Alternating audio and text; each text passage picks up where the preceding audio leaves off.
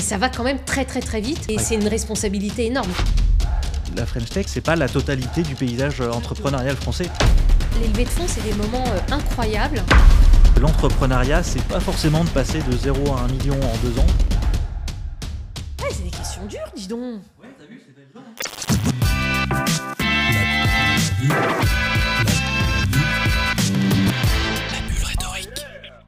Bonjour à tous et bienvenue dans la Bulle rhétorique, le podcast où on parle de la parole sous toutes ses formes. Aujourd'hui, je suis ravi d'accueillir Stéphanie, Stéphanie Delestre, qui est fondatrice de Kappa, Mhm. qui est également euh, fondatrice plus récemment de Volubile, qu'on a pu voir dans Qui veut être mon associé, qui commence pour nous c'est demain, pour vous c'est il y a quelques semaines normalement.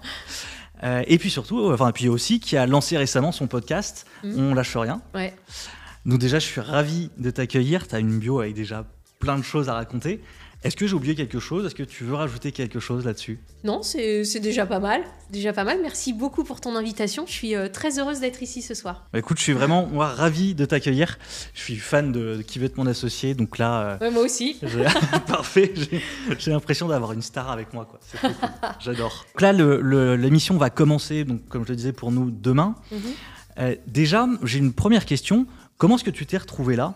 Comment est-ce qu'on on, est approché? Est-ce que c'est toi qui candidate? Est-ce que c'est euh, t'as demandé à participer? Comment ça se passe? Alors, j'étais une grande fan de l'émission, je le suis toujours.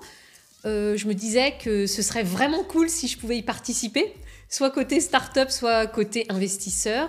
Et en fait, j'ai été contactée par la prod. Euh, une de mes amies leur a parlé de moi et ils se sont dit, bah, pourquoi pas? Parce que finalement, il y a quand même pas énormément de femmes entrepreneurs euh, dans des startups euh, tech, deep tech, IA, etc. en France. Et puis en plus, euh, moi, je venais de vendre Kappa à- au leader mondial Adecco. Donc il y avait ce, ce- cet alignement un peu des étoiles qui faisait que c'était peut-être le bon moment pour eux. Euh, ça a toujours été le bon moment pour moi parce que c'était un, petit peu, un petit peu un rêve de participer à cette émission.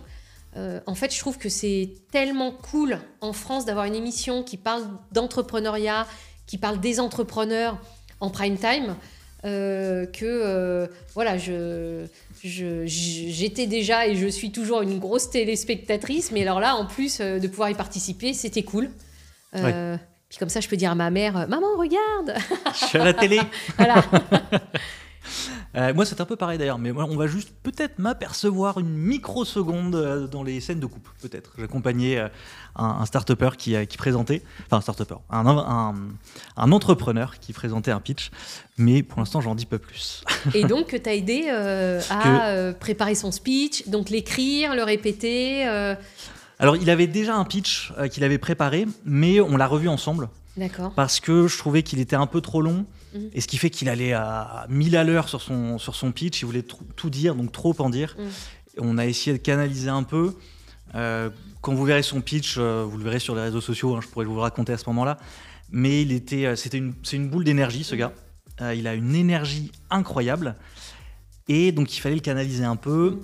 Et ça passait par réduire le texte, lui dire d'y aller plus tranquillement, de se détendre, parce que si on en dit trop, au final, euh, enfin, j'imagine que surtout vous voyez beaucoup de pitch dans une journée, donc quand il y a trop d'un coup, j'imagine que c'est compliqué de tout retenir et de tout assimiler. Alors en fait, euh, une journée type de qui veut être mon associé, on arrive assez tôt le matin, entre, euh, entre 7h et 9h, ça, dé- ça dépend des jours de tournage. Là, on se retrouve, le jury investisseur dans, dans les loges, donc on s'habille, on est maquillé, coiffé. Et puis, on va arriver sur le plateau, donc on va découvrir le plateau, comme tout le monde. C'est-à-dire qu'on ne connaît rien sur les startups et sur les entrepreneurs avant d'arriver euh, le jour du tournage. Donc on ne connaît rien. Donc on arrive sur le plateau, on découvre le décor. euh, et là, on, bah, on commence à essayer de deviner de quoi, de quoi on va parler. Euh, ça dure euh, oui, une, 5 minutes à peu près, le, le temps qu'on s'installe tranquille. Les entrepreneurs arrivent et là, on, on les découvre, on découvre leur pitch. Donc ils vont pitcher effectivement, c'est eux qui vont raconter en premier leur histoire. Ensuite, on a euh, le temps qu'il nous faut, mais qui, qui doit être maximum de 20-25 minutes pour poser nos questions. Parce qu'en fait, l'objectif de l'émission, c'est de, de- de décider si on va investir ou pas. Donc en fait, on pose nos questions suite au pitch. Et ensuite, on doit, euh, bah, on doit prendre notre décision. euh, est-ce qu'on souhaite, euh, est-ce qu'on souhaite investir ou pas Et puis expliquer pourquoi. Ce qui est Ouais. vraiment pas évident parce que dans les fonds d'investissement, euh, on, reçoit, on reçoit des decks, on a le temps de les lire, on a le temps de faire son étude de marché, on a le temps, euh, on a le temps de faire venir les entrepreneurs deux heures, trois heures, quatre heures, le temps qu'il faut, de les faire revenir. Ouais. Euh, alors que là, non, non, on, on doit, on doit faire tout ça en maximum une heure, une heure et quart. Alors après, bien sûr, c'est remonté pour l'émission. Oui. Donc chaque, chaque présentation dure, je sais pas, peut-être 15-20 minutes. Mais, mais ça va quand même très, très, très vite. Et Ouais. c'est une responsabilité énorme, quoi. Ouais, ça je confirme. Pour y avoir assez, c'est vraiment ça. hein. Je- effectivement, on voit vraiment que vous découvrez en même temps. Il y a rien qui est euh, joué. C'est pas du, Ah non. c'est pas tout- du, du tout truqué. Non, non, c'est pas du tout Euh, truqué. Et moi, je me posais un peu la question avant. Je me disais, est-ce que malgré tout, vous avez pas un deck, un truc comme ça avant? Et en fait, vraiment Rien. pas du tout. Rien. Et justement, euh, est-ce que tu choisis de la même façon quand tu es sur ce format-là de 1 heure, 1 heure et quart euh, par rapport à un pitch un peu plus classique où effectivement tu vas avoir un peu plus de temps, éventuellement prendre des regards extérieurs sur le projet Ouais. ou ce genre de choses. Comment est-ce que tu est-ce que tu vas pas juger peut-être un peu plus à l'émotion aussi pendant euh, sur, Si, sur tu un as- pitch? Ouais. Si, tu as raison. Donc, euh, d'où l'importance euh, de la qualité du pitch, euh, Mm. des mots utilisés, de la façon dont les entrepreneurs vont présenter leurs produits. Tu as tout à fait raison. C'est c'est un exercice très, très, très unique et, et où certainement on prend des décisions euh, quelquefois qui peuvent surprendre. Ok. T'as un exemple en tête? Alors sachant que si c'est un exemple qui n'est pas encore diffusé, bien sûr, je, je ne diffuserai moi le podcast qu'après que ça soit passé. Euh, non, j'ai pas d'exemple parce qu'en fait, moi, à chaque fois, j'étais. euh, euh, je te cache pas que j'étais assez stressée parce que je trouve que c'est une grosse responsabilité. C'est-à-dire que les entrepreneurs arrivent, euh, on envoie. Donc, ils sont tous stressés, mais pour certains, ça, ça apparaît sur le plateau de façon euh, très, très forte. Moi, j'étais très stressée aussi parce que je trouve que c'est une grosse responsabilité. Il y a des entrepreneurs qui ont vraiment l'impression de, de jouer leur vie. Mmh. Donc, euh, il faut à la fois, euh, il faut à la fois les écouter, prendre une décision, l'expliquer de la façon la plus professionnelle et aussi la plus bienveillante, parce que moi, c'était important aussi de, de montrer que s- quelquefois, et même souvent avant, j'ai été à leur place, donc je sais ce que c'est, et donc Oui. cette bienveillance, pour moi, quoi, cette, qualité de bienveillance, elle est, elle est super importante euh, à garder, même si euh, nous aussi, on est dans le stress, euh, on joue notre propre argent. Mm. Euh, voilà, donc, et puis ça va super vite, quoi. Donc en Ouais. fait, euh, t'as raison, tout est amplifié. Tout est amplifié. Ouais, c'est ça. Le, le- le service est amplifié, euh, le- la présentation est amplifiée, le pitch est, le pitch est amplifié, et ben, on doit faire avec tout ça. Et, mais en même temps, c'est une expérience incroyable. Ah ouais, ça j'imagine que c'est fou parce que moi j'accompagne de temps en temps des ateliers pitch où je vois peut-être passer 10, allez, peut-être parfois 15 projets. Là, en quelques jours, tu vois passer combien de projets Oui, alors juste, ouais, pardon, j'ai pas fini là-dessus. Oui. Euh, on voit en général passer trois projets le matin et trois ou quatre l'après-midi. Parce qu'en fait, comme je te l'ai dit, euh, euh, comme on ne connaît rien, entre chaque start-up, on retourne dans les loges Ouais, le temps que les techniciens installent le plateau pour qu'on ne voit rien et qu'on revienne sur le plateau à chaque fois euh, pour une découverte euh, complètement neuve de la nouvelle start-up. Ouais. Donc en fait, ça prend du temps d'installation pour les techniciens, euh, pour régler les décors, à nouveau les caméras en fonction des décors. qui sont Euh, d'ailleurs, je- voilà. je, je me permets juste de te couper là-dessus, qui sont ultra performants les techniciens. Ouais. Pour les avoir vus bosser, parce que nous on avait le droit de les voir euh, installés du coup, même on les a aidés un petit peu. Ils sont d'une performance, ils sont incroyables. Franchement, il y a une équipe. euh, Ouais, l'équipe est incroyable. L'équipe de production, ouais. l'équipe des techniciens, euh, euh, très belle ambiance, donc très sympa. Donc, parce que nous, on est, on est baigné dans tout ça, on arrive euh, un peu plus détendu de toute façon que les entrepreneurs. Oui. Et puis avec peut-être un peu moins d'enjeux, euh, dans le sens où certes, il y a cet enjeu d'investir. Pour vous, là où pour eux, c'est vraiment le projet de souvent Ouais, toute une alors, vie. Je dirais pas ça parce que tu vois, moi, Ah par oui. exemple, pour moi, euh, moi, je, re- je relance une boîte, euh, j'ai un enjeu de, de crédibilité, j'ai un Mm. enjeu de, de notoriété, j'ai un enjeu euh, de professionnalisme. Dans- donc non, non, on, on a tous quand même la pression par rapport, euh, par rapport euh, à, ce, à ce que les, les Français et les Françaises vont voir. Donc euh, c'est important, quoi. C'est super intéressant parce que on pense, enfin en tout cas moi je pensais que au, que, que au stress du côté de ceux qui pitchent. Et c'est vrai que j'ai jamais pensé à celui du côté des investisseurs. Ah bah, je te- comment en tout cas Alors, Là où tu as raison, c'est que quand même les quatre mousquetaires euh, qui font les émissions depuis 3 ou Oui, 4 ça- ans, si tu veux, maintenant, ils ont, euh, tu vois, ils connaissent l'émission par cœur, ils Ouais. connaissent l'équipe par cœur. Donc c'est. euh, voilà, mais pour Kelly, Tony Parker et moi, c'était la première fois. Et Mhm. donc, les premiers jours, d'ailleurs, on, on se, on se regardait souvent parce qu'on écoutait, on écoutait les anciens pour voir comment ils allaient réagir, pour comprendre comment ils intervenaient, à quel moment ils posaient les questions, et surtout à la fin, quand, quand ils exposaient les raisons pour lesquelles ils investissaient ou pas, ils investissent ou pas, voir comment ils faisaient. Donc on, est, on, on était vachement à l'écoute pour, euh, pour prendre un maximum d'informations et, et, et les copier un peu quand même. Parce qu'on voit que eux, tu vois, ils ont, euh, ils ont la tchatch, ils ont Ouais. le truc.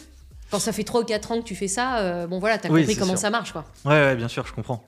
Justement, toi, sur, le, sur les projets que tu as vu passer, alors, enfin, plutôt avant ça, est-ce que tu avais déjà investi dans beaucoup d'entreprises euh, en tant que juste investisseur avant l'émission Non. Non, parce que euh, donc moi avant j'étais entrepreneur, j'ai fondé euh, une société qui s'appelle Kappa, qui a été Mm. la première plateforme d'intérim digital en France et qui a été achetée en septembre 2021 par le leader mondial Adecco.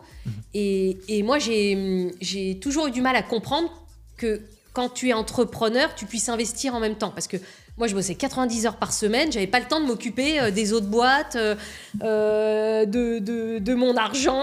euh, D'ailleurs, j'en avais pas. Euh, tu vois, donc, donc et limite, je me l'interdisais en me disant, parce que quelquefois, il y a des gens qui sont venus me voir en disant Tiens, Stéphanie, tu as les, les bonnes compétences, est-ce que tu peux investir ou est-ce que tu peux être au board? Et en fait, je me le suis toujours interdit en disant Non, mais attends, moi, mon métier, c'est d'être entrepreneur, de m'occuper de ma boîte, de mes collaborateurs, de mes clients. Et euh, déjà, j'ai pas assez de temps, j'ai pas assez de 24 heures pour faire ça. Donc en fait, non, je l'avais jamais fait avant. Et euh, j'avais juste investi euh, après euh, la vente de Kappa dans une entreprise qui, qui est en train de concevoir du cannabis thérapeutique pour soigner les grands malades du cancer ou de maladies euh, en phase terminale. Mhm. Euh, et, et cannabis extrêmement contrôlé, vendu à des laboratoires pharmaceutiques exclusivement. Donc euh, on est vraiment dans de la medtech. Euh, voilà, parce que je trouvais que moi j'ai perdu pas mal de membres de ma famille du cancer Mhm. et je me disais il y a peut-être quelque chose à tester là pour, pour aider, pour aider les, les- les grands malades. Et donc, euh, bah, je l'ai fait avec euh, qui veut être mon associé après. Donc, en- ouais, donc en fait, c'était un énorme gap parce que là, tu Ouais. passes. En fait, c'est pas juste que C'est pas mon métier d'être investisseur. Oui, voilà, c'est Mm, ça. C'est pas juste que tu as découvert l'émission, c'est que tu as découvert en fait l'investissement Oui. à travers l'émission. Alors après, j'ai découvert l'investissement, on peut pas dire ça non plus, parce que comme moi, j'ai fait des levées d'investissement, euh, des, des, des levées de fonds pour, mes pour ma Mhm. boîte, et que j'étais très souvent en contact avec beaucoup de fonds, euh, très souvent invité à des présentations. euh, donc euh, donc c'est un, un milieu que je connais bien. Mais, mais après, euh, avec quand même ce côté unique d'être en direct, de prendre des décisions très vite, voilà, c'est un... C'est un métier d'investisseur un peu particulier, donc qui veut être mon associé. Ouais, ouais, ouais, c'est ça. Parce que faut pas Alors- dire que ça se passe comme ça dès qu'on fait une levée de fonds ou quoi. hein. C'est- voilà, rarement comme ça. En revanche, après, pendant l'émission, pendant le- l'enregistrement, tu t'engages et après, tu as des due deals où tu vois si tu vas euh, euh, aller jusqu'au bout avec, euh, avec les entreprises avec lesquelles euh, tu t'es engagé pendant l'émission. Mais en général, c'est ce qui Mm. se passe euh, dans quasiment 100% des cas. Oui, ça c'est une, une question que j'allais peut-être te poser justement de savoir comment ça se passait après. Mm. Est-ce que vous signez à la sortie euh, du truc? Est-ce que y a- est-ce que c'est une vérification? Si les infos qu'ils ont données sont justes si elles Voilà, sont c'est vraies, ça. Après, il y etc. a comme une Ouais. due deal où tu te rends compte, tu dis bon, bah, t'as dit ça, euh, montre-moi tes chiffres, montre-moi ton évolution, euh, comme une due deal normale euh, Ouais. pour euh, n'importe quel investissement dans une entreprise. Et justement, tu parlais avant de lever de fonds. Donc tu me disais que tu avais levé des fonds déjà. Ouais. Tu as fait combien de levées de fonds pour C'était pour Kappa, j'imagine? Alors moi j'en ai fait pour Kype, qui était une société basée à Hambourg, euh, qui est devenue le numéro un des avis locaux et qui a été racheté par euh, notre concurrent américain Yelp. Et donc euh, chez Kype, j'ai fait deux levées de fonds, je crois. Et Mhm. chez Kappa, j'en ai fait deux. Une première d'un million sept avec Partech et 360.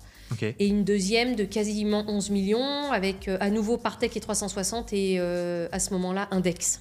Et pour Volubil, euh, donc ta nouvelle société, Ouais. est-ce que tu en as, t'en as déjà fait une? Est-ce que tu prévois d'en faire une? Pas, encore. Bah, pour le coup, j'ai investi dans ma société avec, euh, avec euh, deux cofondateurs, Julien Ross et Maxime Ezeli. Là, on en est vraiment à l'étape où on a, donc, on a créé une machine qui s'appelle donc Volubil, qui, qui est capable de parler et de, et de réfléchir comme un être humain. Et euh, cette machine va être déployé dans des centres de relations clients ou dans des équipes commerciales pour faire des appels téléphoniques à des prospects, à des clients. voilà. Et donc, on en est à l'étape là où la machine est créée et on est en test chez des clients pour, bah, pour voir si la machine marche bien dans tous les cas et, et, et, et, ensuite, on va dérouler la commercialisation. Donc, en fonction de la durée des tests, on, fera certainement une levée de fonds, mais on ne sait pas encore exactement à quel moment, puisque une des questions, c'est justement une des bonnes questions, c'est à quel moment on doit faire une levée de fonds. oui, ouais, que j'allais te poser après quelques questions sur la levée de fonds, mais il y a, on pourrait faire toute une émission juste sur la levée de fonds mm. parce que c'est un, c'est un process tellement complexe, tellement important pour les startups mmh. euh, qu'il y, a mille choses à dire dessus. Mais déjà, toi, est-ce qu'il y a un souvenir, euh, bon ou mauvais, ou un truc étonnant qui te serait arrivé dans une levée de fonds? Ou une rencontre marquante, ou quelque chose comme ça? Bah, la, dernière levée de fonds, parce que c'est la plus récente, avec Index et Dominique Vidal, moi, j'avais rencontré Dominique Vidal quand je travaillais dans le groupe TF1. Lui, il était, euh, il était patron de Yahoo Europe parce qu'il venait de, de, vendre quel coup à Yahoo. Et donc, dans ce mhm. cadre-là, il, euh, et, c'est lui qui m'a dit un jour, euh, Steph, c'est le bon moment, il faut que tu te lances dans l'entrepreneuriat. Donc, d'abord, je suis partie diriger une start-up que je n'avais pas fondée, Kype, et ensuite, j'ai fondé Kappa. Et, en fait, ce qui était l'anecdote, c'est que tous les ans, je le rencontrais et à chaque fois, il me disait euh, Bon, Stéphanie, ta boîte, euh, c'est bien, t'en feras quelque chose de correct, mais euh, bon, voilà, on se connaît trop. Et puis, et puis chez Index, on cherche vraiment des, des, boîtes avec un, potentiel, avec un potentiel énorme. donc, j'investirai pas. Et puis un jour, on a fait un pivot chez Kappa. Et donc, je, le, on se rencontre comme, on se, comme on le fait une ou deux fois par an. On va déjeuner ensemble et je lui raconte mon pivot. Euh, il dit rien. Et à la fin du déjeuner, euh, donc euh, on sort, il va à son scooter, il prend son casque de scooter et il me dit Bon, bah Stéphanie, je fais deux, un ou deux investissements avec Index en France, cette année ce sera toi. Ce sera toi. et là, je me suis dit Waouh, mais tu m'avais dit que tu n'investirais jamais. Et tu me dis Ouais, mais là, on peut pas passer à côté de ça. Donc là, ça a été, je m'en souviens exactement, l'endroit, de la température de comment il était habillé, euh, comment il a dit ça. C'était un grand moment parce que c'était tellement une surprise. Et en fait, qui était arrivé de façon simple parce que je pense que je l'avais euh, convaincu euh, grâce à ce pivot qu'on allait sur un très gros marché et qu'on savait avec la technologie comment aborder ce marché-là. Et puis voilà, c'est un très très beau fonds Index. Alors on avait déjà Partech et 360 qui sont deux très beaux fonds. Avoir Index en plus, c'était c'était le Graal. Et puis en plus, j'imagine que d'avoir quelqu'un qui qui change d'opinion, quelqu'un que tu connais bien, dont a priori tu connais la valeur, le fonctionnement. Exactement, que je respecte énormément. je respecte énormément. J'imagine que là tu te dis, bon c'est bon, a priori on est sur la bonne voie, c'est que ça va rouler notre truc. Alors ce qui était rigolo, c'est que euh, quand j'avais fait le pivot, c'est-à-dire qu'avant Kappa c'était un job board qui utilisait euh, des nouvelles technologies des, de matching et, d'IA. Et ensuite on a pivoté pour euh, être les premiers à lancer une plateforme d'intérim digital. C'est-à-dire qu'on était une agence d'intérim mais sans agence et tout se mhm. passait sur le téléphone. Euh, voilà. Et, et, un des autres grands moments, avant, euh, avant euh, la décision de Dominique Vidal d'investir chez Kappa, ça a été quand j'ai appelé mes clients pour leur dire voilà, on est en train de pivoter, on va faire de l'intérim. Et quand, quand, les clients, au bout de deux minutes, me disaient Mais attends, Stéphanie, c'est génial, nous on veut y être, on a des besoins d'intérim, quand est-ce qu'on peut commencer avec toi? Et là, quand j'ai vu que les clients, au bout de une ou deux minutes, euh, avaient compris ce qu'on allait faire et tout de suite euh, nous demandaient euh, bah, d'avancer avec, avec eux et de leur, de leur trouver des intérimaires. Là aussi, avant, avant, avant Dominique Village, je me suis dit, bon là c'est gagné, quoi. Parce que quand, quand les clients sont là, bah, après, c'est tout est plus facile. Oui, c'est ça. Puis ça, ça, prouve déjà la valeur du produit, exactement. ça prouve que ça fonctionne, qu'il y a un marché, qu'il y a quelque chose. Exactement, exactement. Et justement, est-ce que tu as des conseils à donner à quelqu'un qui a une start-up qui se lancerait dans sa première levée de fonds mhm.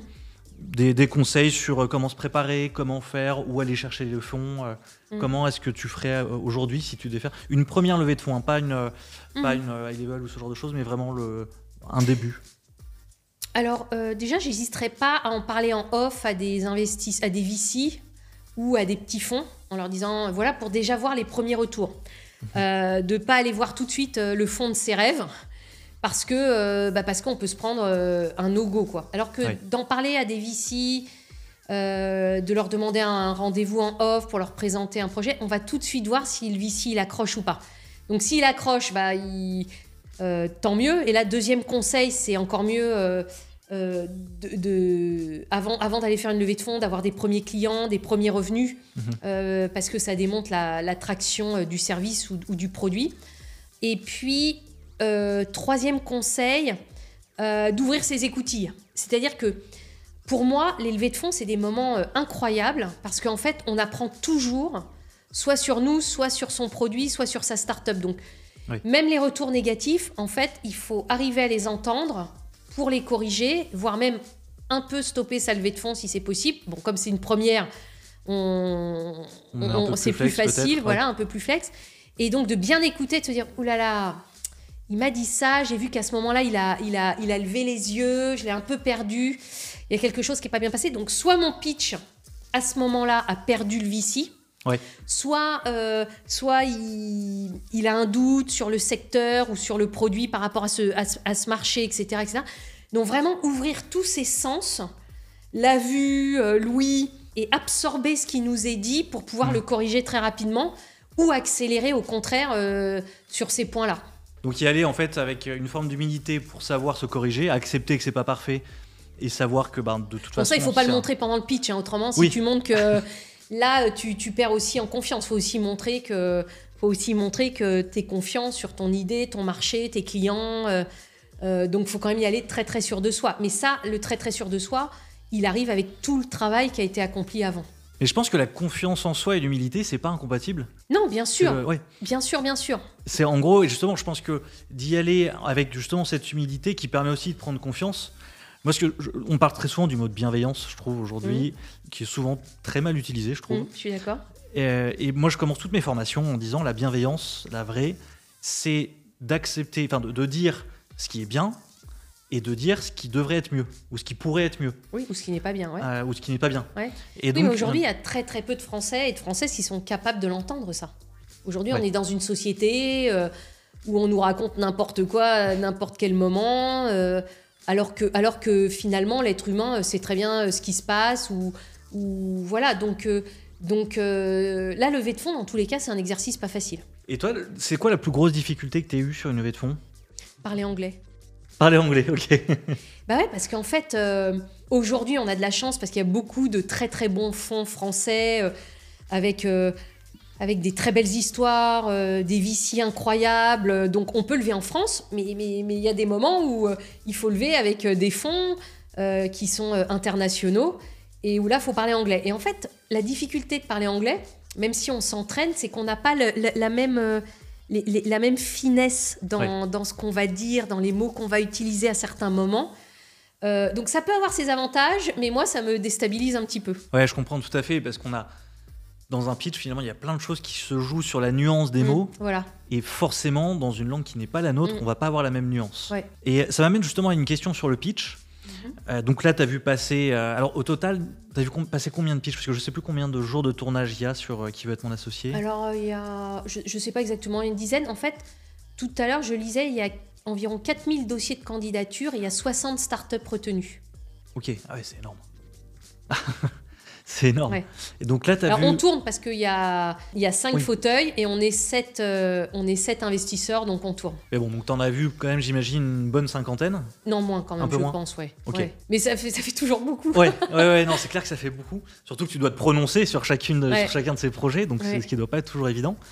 Et justement, est-ce qu'il y a un pitch qui t'a marqué dans tous ces, toutes ces présentations-là? Parce que plus original, parce qu'une histoire, parce que quelque chose comme ça? Alors je vais te surprendre. Euh, non. Ok. Moi, ce qui m'a plutôt marqué, c'est quelquefois euh, des produits tellement évidents qu'on se dit mais pourquoi ils n'existent pas encore? Ouais. c'est plutôt ça, moi, qui me marque.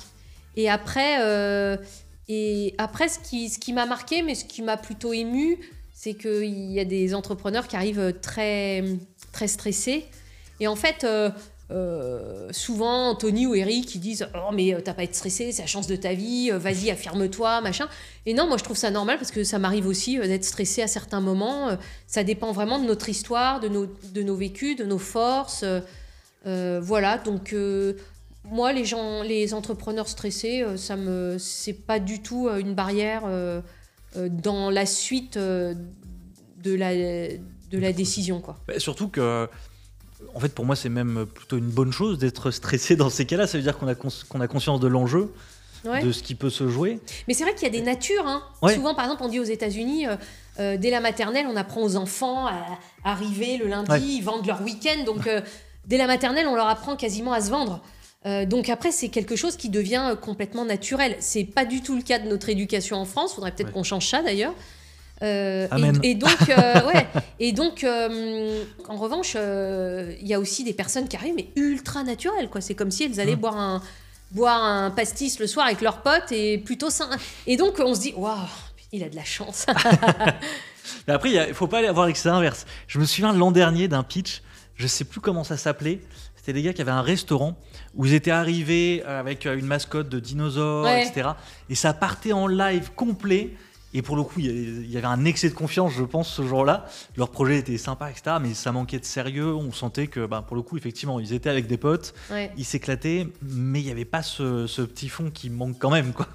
Ouais, alors après, après ça dépend aussi euh, du produit, parce que euh, quelquefois, si, on, si on, on, lance un parc d'attractions ou un resto euh, très trendy, etc., ça peut être une façon de montrer ou de se différencier. Et après, c'est vrai qu'il faut mesurer en fonction de sont, quel est l'objectif qu'on veut atteindre et, euh, et quelle est l'image qu'on veut donner euh, de notre, de notre marque. Quoi. Et sur ces pitchs, pour toi, c'est quoi les trois points qui vont te convaincre? Est-ce qu'il y a trois choses auxquelles tu vas faire particulièrement attention dans la présentation, dans le fond, la forme? En premier, euh, l'entrepreneur. Mhm. C'est-à-dire savoir si et ça, c'est assez, c'est marrant. Peut-être que c'est à cause du, du plateau, d'être dans une bulle, d'avoir ce temps, tout est, euh, tout est très bien scénarisé. On sent tout de suite si on a des atomes crochus avec euh, l'entrepreneur. Atomes crochus, ça ne veut pas dire euh, les mêmes passions, le même caractère.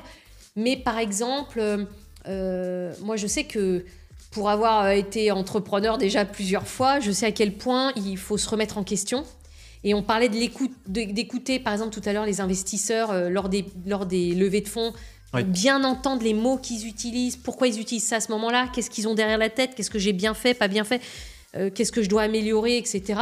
Bah là, en fait, moi, je regarde surtout si l'entrepreneur, il a une capacité à écouter mhm. et à... Donc, une capacité à écouter. Écouter, ça ne veut pas dire changer d'avis dès qu'il y a quelqu'un qui parle. Mais personnellement, et avec mon histoire encore, euh, je sais à quel point c'est dur d'être entrepreneur et d'arriver à faire grandir sa boîte et que donc c'est important à certains moments de, bien s'entourer, d'aller chercher les compétences à l'extérieur. Et il y a beaucoup de fondateurs qui ne sont pas capables de ça. Ils pensent que voilà, c'est leur boîte, c'est comme ça, c'est pas autrement. Et moi, j'ai du mal parce que parce qu'on sait tous qu'il y a des moments où ça va être un peu moins bien. Euh, euh, même, même sur une boîte qui fait plus de 100%, les, quelquefois, les investisseurs ou les fondateurs veulent que ça fasse 200. Donc même à faire 100, c'est exceptionnel, mais ils voudraient que ça fasse 200, donc ils sont pas contents. Bon, voilà. Donc moi, le premier truc que je vais regarder, c'est est-ce qu'il est capable d'écouter euh, et, est-ce qu'il a vraiment envie d'être accompagné et de, et, de, partager son aventure, y compris avec les investisseurs? En gros, souvent il y a un peu justement deux types d'investissement de ce que je vois dans l'émission, avec mm. certains qui vont dire en gros moi je, veux bien investir parce que je sens que ça va fonctionner mais j'ai pas d'aide à t'apporter mm. et d'autres qui vont dire au contraire euh, moi je veux bien, je veux te financer, mais je veux surtout t'aider et faire partie réellement de l'aventure. Toi, tu ferais plutôt partie. en général, tu as plus envie vraiment d'être partie intégrante. Non, ni l'un ni l'autre, mais que à un moment dans la vie de la start-up, s'il y a besoin d'aller chercher de l'aide à l'extérieur, euh, mais pas que. Euh, par exemple, faire grandir une société, quand on fait 10 millions, c'est pas pareil que 100 millions. Moi, je l'ai vécu. Et donc, il faut structurer, il faut faire rentrer euh, des C-level euh, avec qui on n'a peut-être pas travaillé pendant 10 ans. Donc tout d'un coup, euh, faire rentrer des gens qui vont, qui vont arriver avec leur expertise, mais pour lesquels il n'y a pas encore forcément la place dans la structure parce qu'on n'a jamais vécu comme ça pendant 10 ans, etc. C'est des moments très compliqués. Donc vraiment quelqu'un, moi ce que j'aime bien, c'est quelqu'un qui a toujours cette envie d'apprendre, de grandir, de se nourrir des autres, voilà. Et pas forcément d'être obtus, même s'il faut avoir des certitudes. Donc tu vois, tout ça, c'est une alchimie très particulière. Donc ça, c'est le premier point. Euh, le deuxième point, je vais regarder si j'ai une affinité quand même avec... Euh, parce que moi, je suis un, investisseur individuel, je suis pas dans un fonds. Mais si j'ai une aptitude euh, et, et une connaissance de ce service, de ce produit, ou alors Mhm. peut-être que j'en ai pas du tout, mais en revanche, je vois tellement l'évidence de ce truc-là que je vais dire ah ouais, ça faut pas passer à côté. Et puis le troisième point, la taille du marché, parce que Ouais. parce que moi j'aime bien les gros marchés. Ça veut pas dire que euh, ça veut pas dire que quelqu'un qui va ouvrir euh, sa pâtisserie, euh, par exemple d'éclairs à Orléans avec une seule structure, je vais pas vraiment l'admirer. Au contraire, hein, j'admire vraiment tous les entrepreneurs, mais moi je suis plutôt habituée, éduquée. et avec les, les méthodes, les, les outils, les process, etc., sur des, des gros marchés. Bah, D'autant que c'est un peu. Alors, c'est un peu particulier, je trouve, sur euh, qui veut être mon associé, parce que c'est pas seulement des startups. Il y a des projets qui sont pas startups, in fine. Mm, mm. Et donc, c'est vrai que cette, cette notion de scalabilité, finalement, elle n'est pas toujours nécessaire dans qui veut être mon associé. Non, bah, c'est aussi c'est un show télé avant tout. Ouais. Euh, donc c'est un show télé qui parle d'entrepreneuriat et c'est vrai qu'en France aujourd'hui, et c'est tant mieux, euh, l'entrepreneuriat, à la fois, euh, euh, il y a dix ans, on pensait que aux startups quand on Ouais. prenait le nom entrepreneur. Aujourd'hui, euh, quelqu'un qui va ouvrir son restaurant, on va dire c'est un entrepreneur. Quelqu'un qui va euh, lancer sa, son, sa boîte d'ambulance avec un peu d'IA peut-être pour optimiser les parcours, etc. C'est un entrepreneur. Ouais. Donc en fait, c'est vrai que l'émission, elle parle des entrepreneurs, mais de tous les entrepreneurs. C'est pour ça aussi que nous, côté investisseurs, on a des profils très différents et très complémentaires. Oui. Et euh, il faut aussi qu'elle montre les tendances actuelles de la société, de ce que les gens ont envie de voir. Euh, voilà, donc c'est un, un melting pot, euh, je sais pas comment on dit, un, mix euh, très savant à faire. Et ça, c'est le boulot beaucoup de la production et, du casting. mais qui est très bien fait d'ailleurs parce que je voyais sur LinkedIn certaines personnes qui, enfin j'ai vu notamment un commentaire qui disait c'est dommage on montre pas assez la French Tech, on montre pas assez la, la tech française dans le dans l'émission. Mais en fait, c'est parce que la, la French Tech, c'est pas c'est pas la totalité du paysage euh, Exactement. entrepreneurial français. Exactement. Et je trouve ça, moi, pour le coup, remarquable. Effectivement, on met en avant la French Tech, le, il y a le FT 120, dont tu as fait partie d'ailleurs avec, Ouais. euh, avec Kappa. Ouais, deux fois. Euh, deux fois Ouais, Bravo. trop fier. Et, euh, et donc, il y a- il y, a tout ça qu'on met beaucoup en avant. Et je trouve qu'effectivement, pour une fois, c'est l'occasion de voir aussi des entreprises un peu différentes. Ouais. Et que l'entrepreneuriat, c'est pas forcément de passer de 0 à 1 million en deux ans. Euh, parfois, c'est un chemin un peu plus long. Ouais. euh, différent avec d'autres enjeux mais qui est finalement tout aussi euh, tout aussi enrichissant sur Et le puis, fond et humain et puis sur c'est vrai chose. que tu vois, on a beaucoup parlé des entrepreneurs euh, dans la tech en, en pensant, tu vois, à de la tech à du code. Aujourd'hui, on parle beaucoup d'entrepreneurs dans la deep tech et la deep tech, c'est des usines de batterie, euh, c'est euh, euh, de l'agriculture euh, extrêmement automatisée avec. alors oui, bien sûr, il y a des algorithmes, il y a du code, mais là maintenant, le cœur le cœur du système, c'est de l'industrie lourde. Donc en fait, le paysage entrepreneurial évolue et c'est tant mieux. Et c'est tant mieux. ça moi je le vois aussi d'ailleurs dans le tout ce qui est la, la santé enfin j'ai plus le terme mais euh, La medtech. medtech voilà. Euh, dans la medtech je vois alors un truc qui se développe là-dessus en France j'ai l'impression Ouais. qu'on est en train Mais de que- carburer là-dedans Bah, parce qu'en fait, euh, euh, ce qu'on appelle la révolution de l'IA, de l'intelligence artificielle, c'est très récent. hein, c'est début Ouais. 2023. Donc ça a un peu plus d'un an, c'est tout. Mhm. Et en un peu plus d'un an, en fait, il y a des grosses structures comme OpenAI ou Mistral qui commence en France, qui mettent à notre disposition des outils qu'on n'avait pas il y a un an. C'est comme Internet qui n'existait pas à la fin des années 90. Bah, quand Internet est arrivé, ça a révolutionné le monde. Bah là, on, a, on, on- on est à la, on est à la troisième révolution. Il y a eu la révolution des PC. Je parle à très court, hein, je remonte Ouais, pas euh, au Ouais, chemin de fer, mais il y a eu la révolution des PC. Il y a eu la révolution de l'Internet, et là, on est dans la révolution de l'IA. Et en fait, l'IA apporte des moyens extraordinaires. Par exemple, on sait que, quoi, on sait, moi je sais que trouver un radiologue en France, euh, quelquefois ça prend du temps. Bah, Aujourd'hui, l'IA, donc la machine d'intelligence artificielle, il y a des machines qui sont programmées pour être capables de lire des radiographies, de faire un, un diagnostic. Et donc, le médecin radiologue arrive et il a cette aide qui va contrôler, bien sûr, bien sûr ouais. mais plutôt que de voir la radio, de la poser, de passer un quart d'heure à regarder, etc., la machine, elle aura peut-être lu 200 millions de radios qui ont été faites depuis 20 ans et qu'elle aura lu les diagnostics des médecins. Donc elle est capable de faire des statistiques, euh, des projections, etc. Et donc aujourd'hui, par exemple, euh, cette machine-là, elle est capable de poser un diagnostic et le radiologue va juste entre guillemets, parce que c'est quand même une expertise de, de 10 ans d'études Ouais. et, puis, et puis après de l'expérience, mais il va, il, va, il, va, il va pouvoir lire beaucoup plus vite. Donc peut-être que de voir un patient toutes les 20 minutes, il va en voir 10 toutes les 20 minutes, parce que la machine... Et c'est ça l'innovation, c'est Ouais. que, euh, entre guillemets, euh, l'homme soit... euh, devienne surdéveloppé grâce à la machine qui l'aide dans des centaines de tâches. Et, et l'intelligence artificielle va révolutionner des secteurs entiers. Elle va, elle va révolutionner la médecine, elle va révolutionner la, la finance, elle va ré- révolutionner toutes les fonctions support dans les boîtes, euh, la comptabilité, euh, les achats, quoi. Tu vois, tout, tout, tout. Mais toutes les, je pense qu'il n'y a pas, à mon avis, un seul métier qui sera pas impacté par ça. Mais, mais ce qui me bluffe, je suis d'accord avec toi parce que ben moi j'ai perdu beaucoup de gens dans ma famille de maladies graves et je me dis que si on peut avoir des médecins qui sont euh, surdéveloppés, Ouais, ouais. tu vois, euh, qui deviennent des super héros grâce héros, ils le sont déjà aujourd'hui parce qu'ils font, mais des super héros parce qu'ils ils vont ils vont être capables de, de, de, de- de sauver euh, encore plus euh, d'humains euh, grâce à, grâce à l'IA. C'est juste extraordinaire. Et moi, je suis bluffée. Quoi. Je lis beaucoup ce qui se passe dans la medtech et, j'adore. quoi. Là, je suis assez épaté. Je, je travaille avec l'accélérateur Wilco, euh, qui est un accélérateur de start-up pour le coup euh, à Paris, et qui a toute une branche euh, MedTech. Mm. Et donc, plusieurs fois par an, je vais voir les start-up, je les accompagne sur leur pitch, etc. Et donc, j'entends leur pitch, et à chaque fois, je sors de là, j'ai entendu 5-6 pitchs de, de 5-6 start-up. Et je me dis, mais à chaque fois, je me dis, oh là, c'est sûr, c'est. Ils peuvent pas aller plus loin. Et à chaque fois, j'y retourne et Ouais. je vois des projets. et Je me Tu dis, vois, par exemple, moi, ma mère, euh, ouais, ma mère a fait un grave AVC. euh, les pompiers sont pas arrivés. Donc aujourd'hui, elle est en fauteuil. Euh, eh bien, il y a une machine qui existe déjà, tu vois, que tu peux mettre dans une ambulance. Tu arrives, Mhm. tu sais déjà que c'est un AVC parce que juste, c'est comme une espèce de mini scanner. Alors, je suis pas du tout médecin, donc euh, ne m'en voulez pas. plus. Mais non, mais tu, tu vois ce que je veux dire, quoi.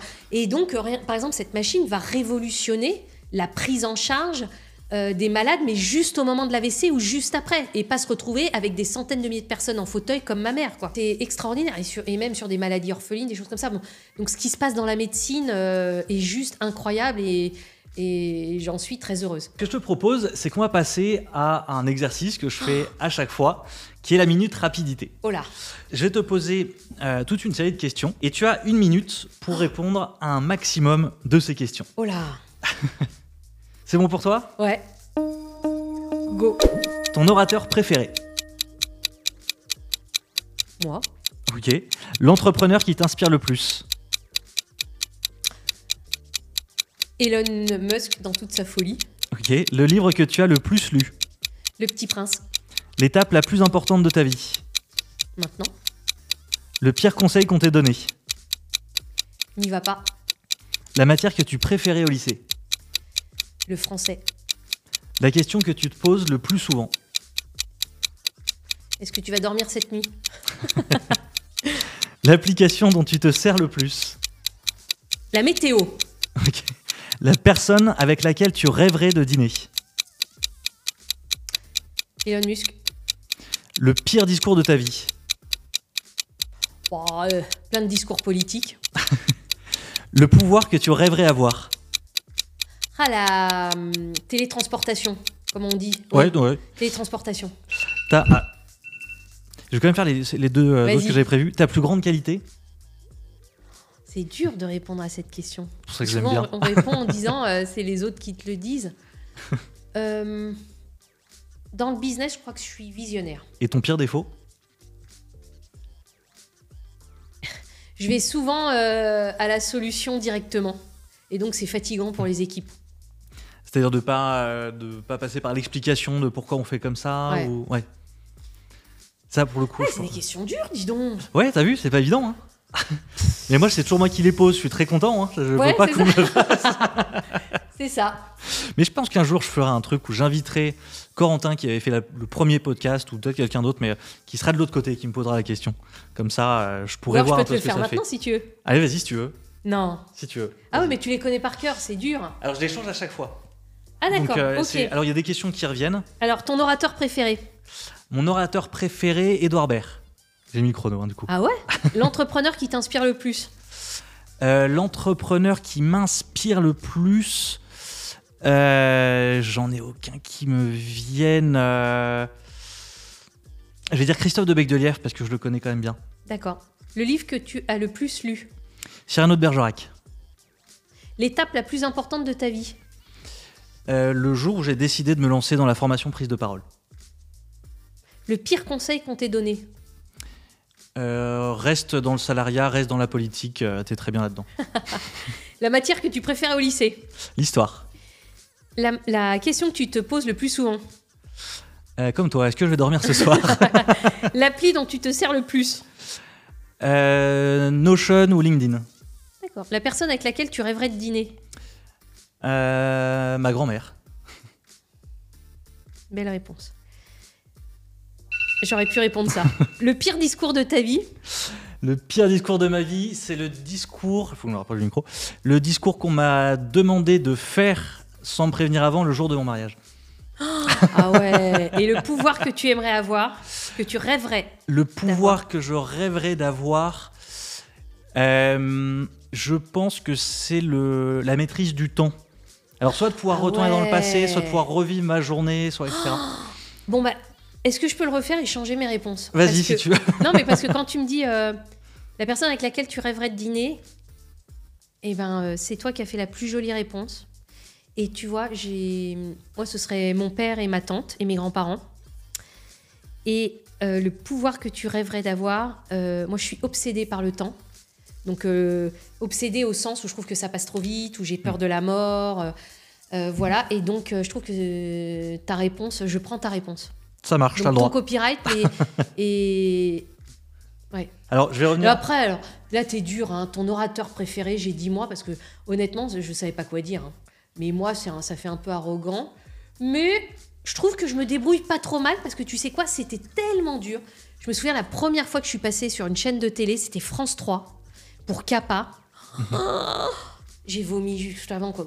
Quasiment, je, je- je transpirais de partout et tout. Et je trouve que, eh bien, euh, en écoutant les autres, en lisant des livres, en suivant des formations, finalement, c'est un sujet qu'on peut facilement améliorer. Et donc, euh, bah, finalement, non, je garde moi parce que je suis fière des efforts et du travail que j'ai accompli sur ce sujet-là. Bah, t'as tout à fait le droit et t'as tout à fait raison. non, mais je pense que, et je suis entièrement d'accord avec toi. euh, J'ai un, un collègue qui dit souvent on ne naît pas orateur, on le devient. Oui. Et pour moi, c'est exactement ça. Je connais pas un seul grand orateur qui ait toujours été à l'aise. Mm. C'est que des gens qui ont bossé ça, Mm. qui ont. euh, qui, ont, qui se sont formés, qui ont pratiqué, qui se sont forcés à aller sur un truc qu'ils aimaient pas. Moi, c'est le cas aussi. J'étais pas du tout à l'aise quand j'étais plus jeune, j'étais très timide.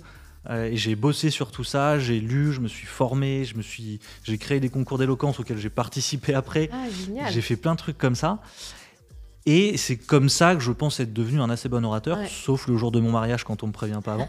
mais, euh, mais je me suis, euh, ouais, j'ai beaucoup bossé là-dessus. Je reviens sur, le, sur d'autres réponses que tu Ouais. nous as données. Euh, L'étape la plus importante de ta vie, tu m'as dit euh, maintenant? Ouais. Ouais. Pourquoi maintenant? Parce que je trouve que quand j'ai appris à vivre le moment présent, ça a changé ma vie. Et donc, euh, c'est pour ça que euh, à la fois les bonnes choses et les mauvaises choses peuvent arriver tellement vite que euh, j'essaie vraiment de vivre le moment présent. Et donc, c'est pour ça que maintenant, c'est important. En plus, ça rejoint un peu ce qu'on disait sur le temps, finalement. ce- Oui, tout à fait. cette- voilà. Moi, c'est un peu pareil. J'ai dû. Enfin, j'en suis pas justement au même niveau. J'ai beaucoup de mal à, à vivre le moment présent. J'ai toujours l'avenir en tête. Aussi, mais justement, moi j'essaie de, tu vois, de, avec un peu de méditation, donc euh, je fais des exercices dans ma tête, tout con, hein. je me, je me pose pas en faisant Hmm comme ça que je sais pas faire. Euh, Quoique j'ai découvert le yoga, et alors c'est un truc qui me convient parfaitement, c'est marrant. ok. Mais euh, quand je vois que mon cerveau il commence à, à speeder ou que le stress monte, euh, j'ai des petits exercices, je sais pas comment on dit, mais des mots techniques dans ma tête. Alors, euh, quelquefois on me dit, mais en fait ça ressemble à de la méditation, ça me permet de me recentrer sur euh, ce que je dois faire à, à ce moment-là, et donc euh, j'essaie vraiment de vivre ce moment-là. Et tu peux nous en dire plus cet exercice parce que ça Bah, par exemple, euh, oui, alors, je, je l'ai déjà dit, hein, mais je fais la liste des métiers dans ma tête, des pays. A, Ok. par exemple, je vais prendre A, donc Angleterre, Allemagne, Autriche, Australie, Afrique du Sud, Albanie, Arménie. Écoute, tu vois, je vais, je vais tous me les faire. Donc je les connais tous par cœur. hein. Ouais. Ensuite, je vais prendre le B. Mais parce que je les connais par cœur, quasiment, mais en fait, ça m'apaise. Parce qu'en fait, je me récite des choses et donc mon cerveau s'arrête de tourner et, euh, et voilà. C'est bizarre, mais c'est un truc que j'ai trouvé. hein. Je suis sûre qu'il y en a, il y a d'autres, tu vois, qui font des exercices de respiration. Tu sais, quelquefois on dit, t'inspires 4, tu bloques, euh, je sais pas combien, 7, Ouais. tu souffles 8. Alors moi déjà, C'est la dans ma cohérence tête, cardiaque. oui, peut-être, mais moi dans ma tête, je me dis comment tu peux inspirer 4 et, et souffler 8. Quoi. Moi je fais 8 et 8. Mais ça aussi, c'est un petit truc, tu vois, qui m'a. Par exemple, avant des prises de parole Mhm. importantes, soit je fais cette- ce petit exercice, mais je fais pas 4, je bloque 7 et je fais 8, je fais 8, 8. mais Ah tu vois, oui. rien que le fait de me concentrer sur ma respiration. Et un truc, alors je sais, ça va peut-être surprendre les gens, mais le fait de se dire qu'on respire sans y penser. Mais je trouve ça extraordinaire. Donc quand j'arrive à repenser que mon corps respire tout seul, je suis tellement, euh, je trouve ça tellement euh, incroyable que pareil, ça m'apaise. Alors, la cohérence cardiaque, moi, souvent, quand je le, quand je, je- je- j'en parle, euh, je conseille plutôt de faire 4, 4, 4, 4, 4, enfin, même durée, ah en fait. Ah bah Euh, tu inspiration, blocage, expiration, ben blocage, voilà. sur le même timing. Voilà. Parce que le but, en fait, c'est de travailler en, en- comment dire, presque à flux tendu, entre guillemets, euh, et donc d'être maximum capacité d'inspiration et maximum expiration, Mm. et de gérer l'influx sur ce timing. Mais c'est d'avoir justement un rythme régulier d'inspiration, de blocage, Voilà. d'expiration. Moi, c'est quelque chose que je fais très souvent. Je fais avant le- chaque prise de parole. Ouais, mais juste le fait de penser qu'on respire, juste s'arrêter, et donc de penser à s'arrêter, hein. mais de penser à s'arrêter sur juste la sensation de d'inspirer, d'expirer, moi ça me calme beaucoup. Et donc Ouais. ça m'aide dans des moments un peu de stress. Tu vois, quand je dois prendre une grosse décision, quoi, je dois, quand je dois prendre une prise de parole. Mais après, euh, quelquefois, tu es pris dans le, le flux et t'as pas le temps de le faire. Ouais. Mais voilà. Mais c'est un petit exercice, je crois, alors moi que je fais pas, mais dont j'ai entendu parler, euh, qui est tout simplement l'exercice de conscience, c'est-à-dire juste de savoir s'arrêter 30 secondes, même pas, et de se dire, là je vois, enfin j'ai conscience de ce que je suis en train de faire, que je respire, qu'il y a ça qui se passe, de mon environnement, de ce qu'il y a autour de moi. Et en fait, apparemment, ça apaise. J'avoue que j'ai jamais trop fait ça. Mm. Mais Moi, il y a un truc, par exemple, à Paris, euh, puisque je travaille à Paris, donc euh, j'y suis beaucoup, mais à Paris, t'as pas beaucoup d'endroits où tu peux voir les levées et les couchers de soleil. Ouais.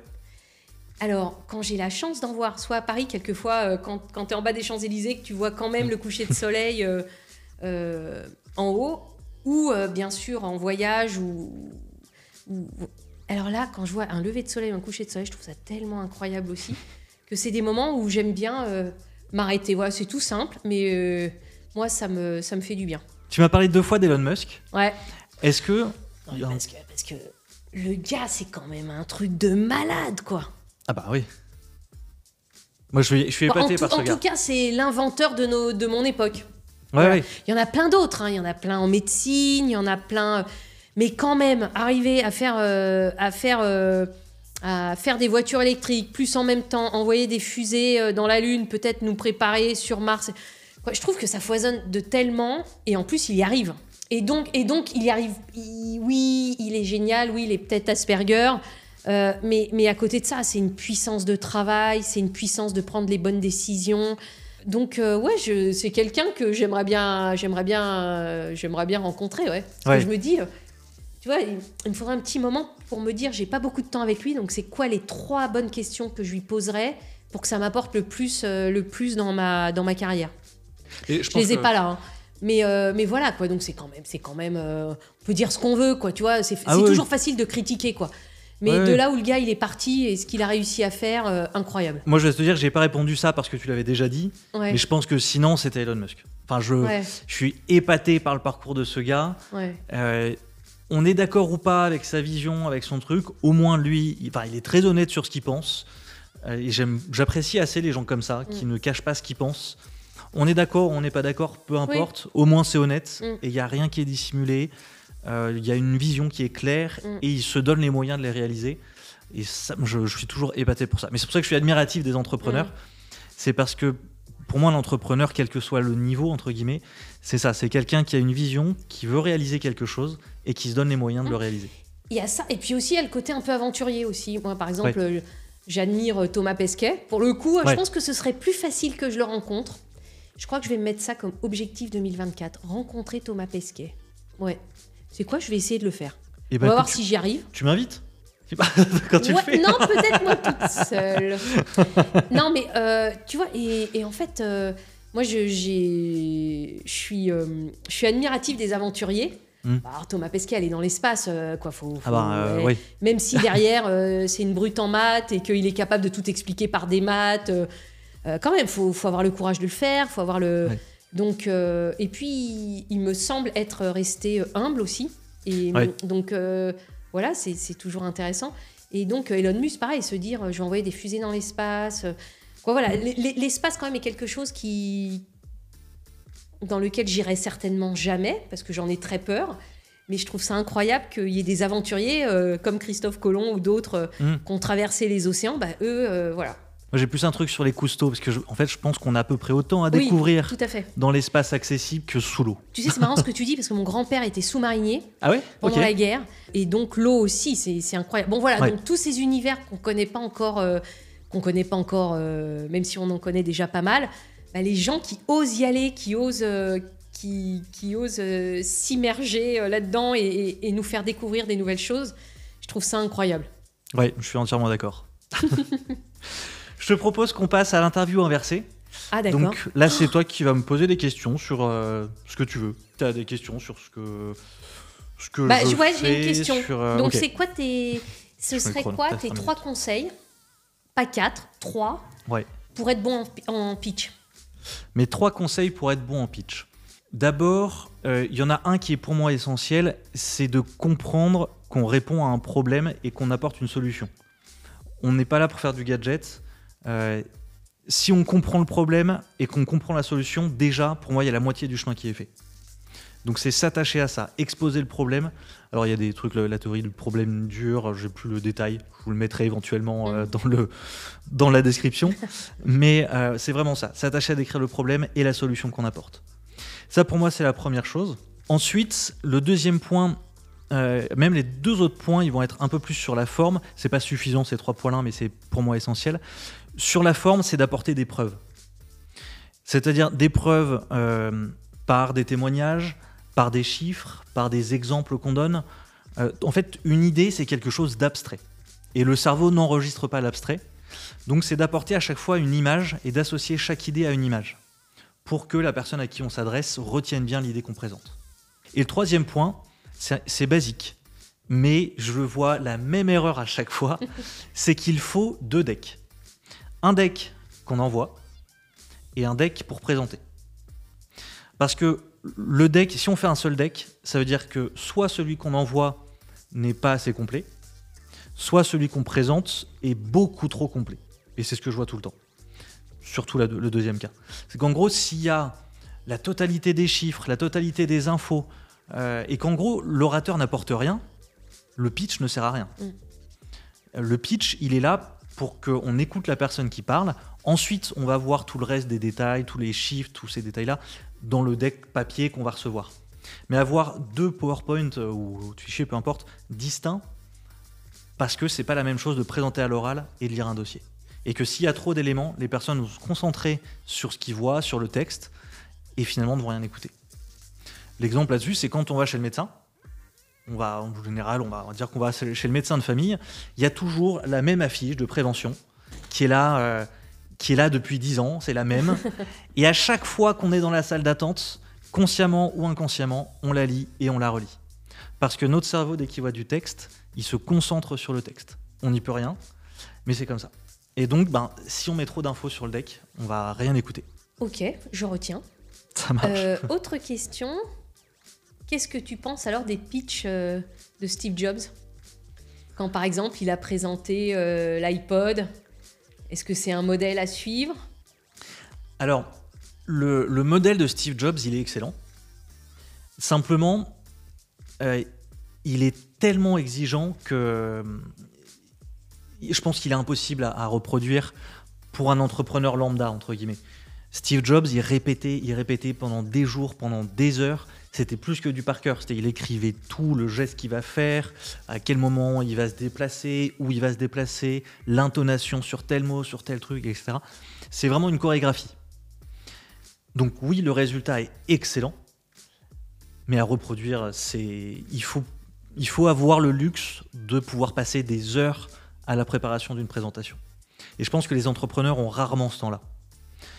Donc Ouais. c'est très bon, Même mais si- c'est difficilement euh, imitable. Je te propose de passer à la carte blanche, donc un sujet euh, dont tu veux nous parler. Peut-être euh, d'entrepreneuriat, parce que c'est un peu euh, avec l'émission qui veut être mon associé, plus moi qui relance une boîte dans l'IA.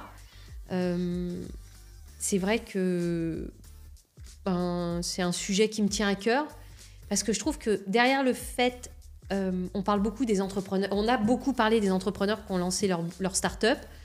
Aujourd'hui, il y a une espèce de, démocratisation et que je trouve extraordinaire, où maintenant euh, plein de gens très différents parlent d'être entrepreneurs.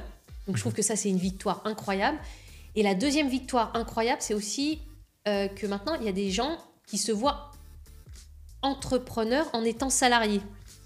Donc, ce qu'on nomme l'intrapreneuriat. Et au final, en fait, euh, je trouve que ce qui se passe en ce moment, c'est ultra positif pour la France. La France qui est quand même le pays des entrepreneurs, euh, euh, voilà, et il faut le dire, où les entrepreneurs sont extrêmement soutenus, extrêmement aidés. et donc, eh bien, je trouve que ce mouvement est incroyable. C'est-à-dire quand je vois, il y a 10 ans, la French Tech il y a 10 ans, en 2023, mmh.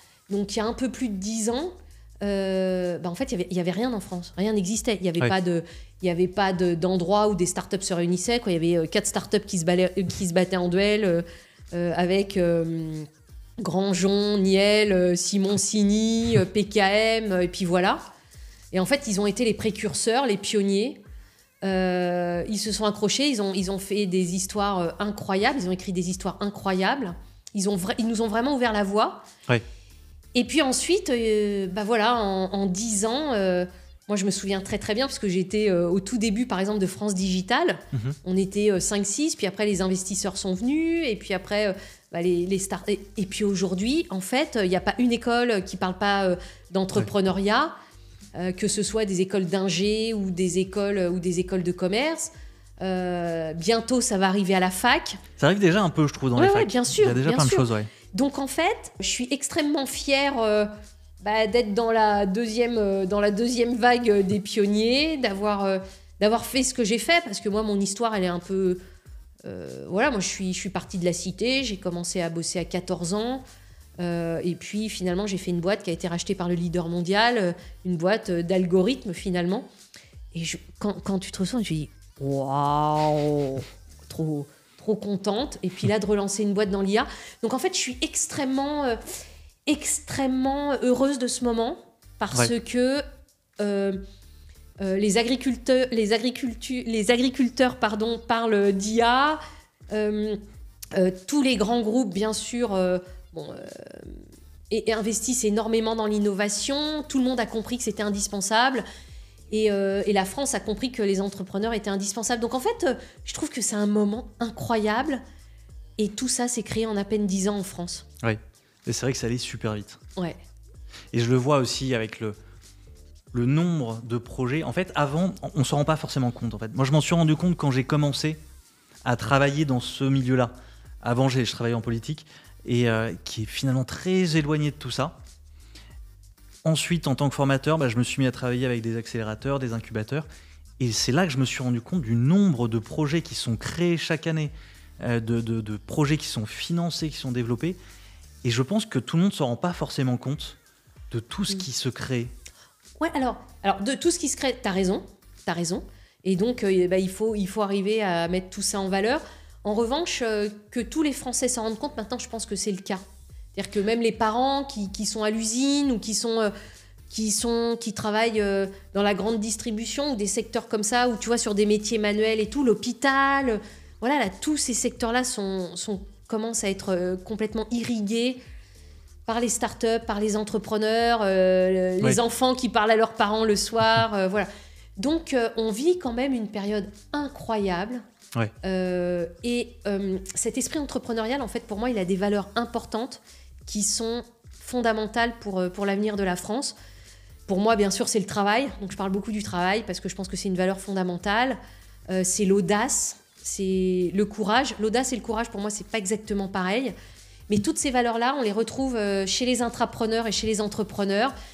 Et c'est indispensable à la France. Et en plus, ce qui est incroyable, c'est qu'aujourd'hui, euh, tu as, un jeune sur deux qui veut monter sa boîte ou qui en rêve, ou qui, voire même plus. Quoi. Tous les jeunes, tous les jeunes sont, sont comme ça et c'est génial. Et c'est génial parce qu'en en fait, euh, c'est le terreau de l'innovation pour les 50 prochaines années. Quoi.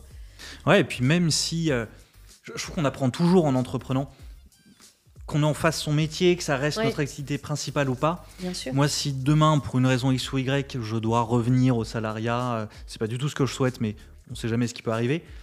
Euh, oui, parce que le salariat, euh, le salariat, euh, quand tu es, quand es quand même correctement payé dans un grand groupe avec tous les avantages, le CE, ah les voyages, les collègues, la cantine, etc. Moi, j'en rêve de, de redevenir salarié parce que quand tu es entrepreneur, c'est c'est bah, le stress, voilà, c'est plus dur que tout. Ah bah, Mais mais quand même, c'est pour moi l'entrepreneuriat, c'est ces valeurs-là et ces valeurs-là aujourd'hui, mmh. elles, elles reviennent en force.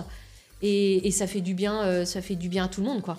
Et puis je suis bluffée, euh, je suis bluffée par les jeunes, quoi. Moi je vois ce que tu disais tout à l'heure, quoi, les idées et tout. Tu te dis mais attends, mais comment t'as fait pour trouver ça, quoi, tu vois, même ah dans l'émission là. Je dis, mais comment t'as fait pour trouver un truc aussi basique que ça et personne n'a eu l'idée avant et machin. Donc je trouve ça incroyable, incroyable parce que finalement euh, c'est c'est c'est notre avenir, c'est notre santé, c'est notre, notre pouvoir d'achat, c'est notre bien-être. Ça joue sur tout et je pense que ça ne peut aller que en s'améliorant. Donc, ah, je dirais un peu en conclusion, faut pas avoir peur de l'innovation. Euh, l'être humain, et moi la première, on se pose des questions, on se dit, euh, voilà, bah, il vaut mieux accompagner parce que, euh, parce que ça ne peut être que du mieux. Tu vois, moi je pense, quand j'étais petite, tous les week-ends, il fallait que je parte avec ma mère, mon caddie, faire les courses au supermarché, parce que ma mère n'avait pas de voiture, au supermarché qui était à 2 km. On rentrait avec les trucs, c'était le samedi. Aujourd'hui, tu commandes et t'es livré, quoi. Juste, revoyons ce qui s'est passé juste les dix dernières années. Et là, eh ben, vous prenez ça, vous le multipliez par 10, et c'est ce qui va se passer dans les dix prochaines années avec l'IA. Ah, mais je pense qu'on n'est pas prêt. Si, si, si. si, si euh, on, mais a, bon. on n'est pas prêt à tout imaginer, mais, mais euh, je pense qu'on est prêt à, à, ce que ça nous aide. Quoi. Ah oui, bien mm. sûr. Écoute, je pense qu'on va pouvoir arriver à la conclusion.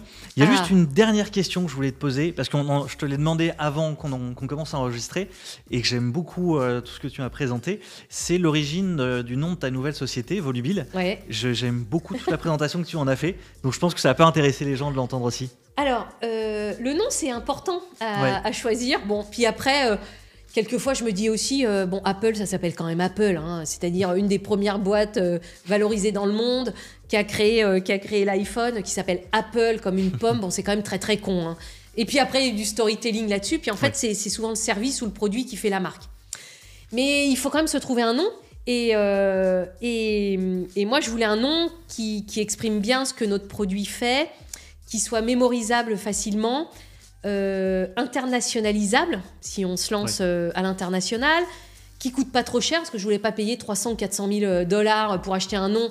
Euh, et c'est compliqué aujourd'hui, parce qu'il doit y avoir des machines, justement des robots, qui prennent tous les noms possibles et inimaginables. Alors tu vas chercher, voilà. Et puis un nom qui, qui évoque ce qu'on fait. Et donc, nous, comme je te l'ai dit, on a créé donc Volubile. C'est une machine qui parle comme un être humain, qui réfléchit comme un être humain, qu'on va déployer euh, dans des fonctions de relations commerciales et de relations clients.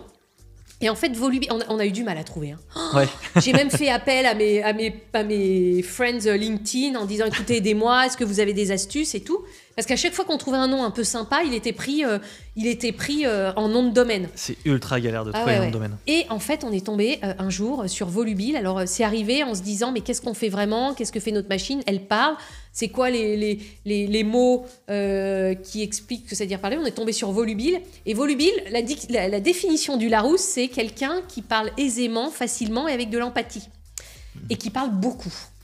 Et donc je me suis dit, bon, déjà, c'est un peu comme moi. Alors le aisément, le facilement, j'y travaille, mais le beaucoup, euh, j'aime bien parler beaucoup. Et, euh, et, donc, euh, et donc, on s'est dit, mais volubile, c'est exactement ce que notre machine va faire. C'est un peu mignon. Et puis surtout, sur Google, en fait, t'as que la définition du dictionnaire. T'as rien d'autre, t'as aucune boîte, tu vois ce que je veux dire, quoi. Et donc, on, est, on, sera, on va être tout seul sur la page. Donc, on s'appelle volubile.ai et notre machine, elle s'appelle aussi volubile parce qu'on trouve que c'est un petit nom, un petit nom sympa. Parfait. Voilà, donc on lance, on lance notre nouvelle boîte en ce moment et bah écoute, on va beaucoup travailler. Ouais, j'imagine. Mais on est sur un secteur, euh, voilà, avec une très grosse innovation, donc euh, ça va être cool, quoi. Parfait.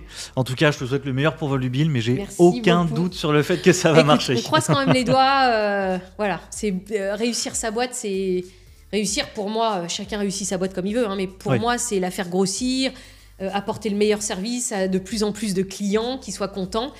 Donc il y a beaucoup de boulot, mais en tout cas, c'est euh, super excitant. Trop bien. Eh bien, écoute, euh, déjà, est-ce que tu veux rajouter un dernier mot avant qu'on conclue? Oui, je voudrais te dire merci beaucoup pour ton inv- invitation. Je t'en prie. Euh, J'ai passé un super moment euh, qui m'a fait beaucoup réfléchir. Et je garde en tête de, ce, de nos échanges le truc que j'espère que ce soir je vais rêver que je dîne avec euh, mon père, ma tante et mes grands-parents. Ça marche. Ça sera, ça sera un beau rêve. Donc euh, merci de m'avoir euh, merci de m'avoir fait penser euh, à des jolies choses et et mais c'était intense hein. et merci pour tes trois conseils Je t'en prie. pour le pitch et je te promets que je vais les garder en tête et je vais essayer de les appliquer. Ça roule, bah, j'espère bien.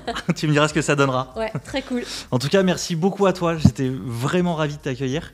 Et puis, bah, moi aussi, j'ai appris énormément de choses sur qui va être mon associé, l'entrepreneuriat, etc. Donc, euh, tu nous as appris énormément de choses. J'espère. Euh, je mieux. pense que j'essaierai de faire des posts LinkedIn pour reprendre certains points, etc. avec plaisir. Donc, euh, de toute façon, on, se re- on continue à, se, à rester en contact sur LinkedIn. sûr. Est-ce que tu as une idée d'invité éventuellement pour un prochain, un prochain épisode? Pour toi? Ouais. Ben moi. Allez, on Parce que c'était trop court. Alors, c'est toujours trop court. ouais, c'était trop court. c'est pour ça que c'est toujours intense. Non, allez, Elon Musk. Ok, ça va être plus galère de l'approcher, mais je vais essayer. Ah écoute, Je euh, qui un tente- message. Moi, je dis toujours qu'il ne tente rien n'a rien. Ouais, que- mais d'ailleurs, euh, Le pire, c'est le pire qui puisse t'arriver, c'est quoi Qu'on te dise non. réponde pas ou qu'on Ouais, te dise ouais, non. Euh, ça, c'est un truc euh, pour tous ceux qui nous écoutent. Moi, je dis souvent ça.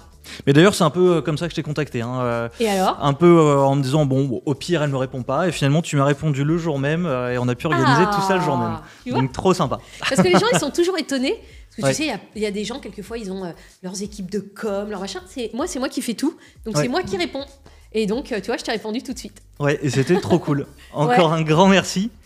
Euh, on peut te retrouver sur LinkedIn, sur Ouais. ton podcast que j'écoutais, qui est génial d'ailleurs. Voilà, on lâche rien. On lâche rien. Donc, euh, toutes les semaines, il sort le jeudi matin. Euh, Ça marche. Voilà, et là, je vais avoir des beaux invités qui arrivent. Ah bah hein. j'en doute pas. Déjà, le, le- lourd. le premier épisode. Ouais, c'était sympa. ah, c'était trop bien. Ouais. Moi, en plus, tes deux invités, je les adore. Ah, cool. Euh, J'avoue que t'as écrit, ça faisait longtemps que je voyais pas trop, plus trop ce qu'ils faisaient. Ouais. Et j'étais content de le revoir. Moi, c'est quand j'étais ado, Bah, euh, je faisais du skate, etc. Donc Ouais. Mm. j'étais trop content de le réentendre. Donc euh, franchement, allez l'écouter, ça vaut vraiment le coup. Voilà, merci. Euh, LinkedIn, LinkedIn Podcast, Ouais, éventuellement ailleurs. LinkedIn, bah, la preuve, je t'ai répondu tout de suite. Ouais, ouais. Donc, LinkedIn, Stéphanie Delestre. Ok, parfait. Pour vous, bah écoutez, je vous invite à me dire ce que, enfin, à nous dire d'ailleurs ce que vous avez pensé de l'épisode euh, en commentaire, à nous éventuellement nous poser des questions, nous donner des suggestions d'invités. Euh, moi, je suis toujours à l'écoute, je réponds à toutes les questions aussi. Je suis euh, moins pris en termes de temps, mais, mais tout aussi accessible. Bon, c'est pas vrai, tu fais plein de choses. hein. Et puis surtout, n'oubliez pas de ne pas vous abonner, comme ça vous êtes certain de louper les prochains épisodes. Merci beaucoup à tous et à la prochaine. Ciao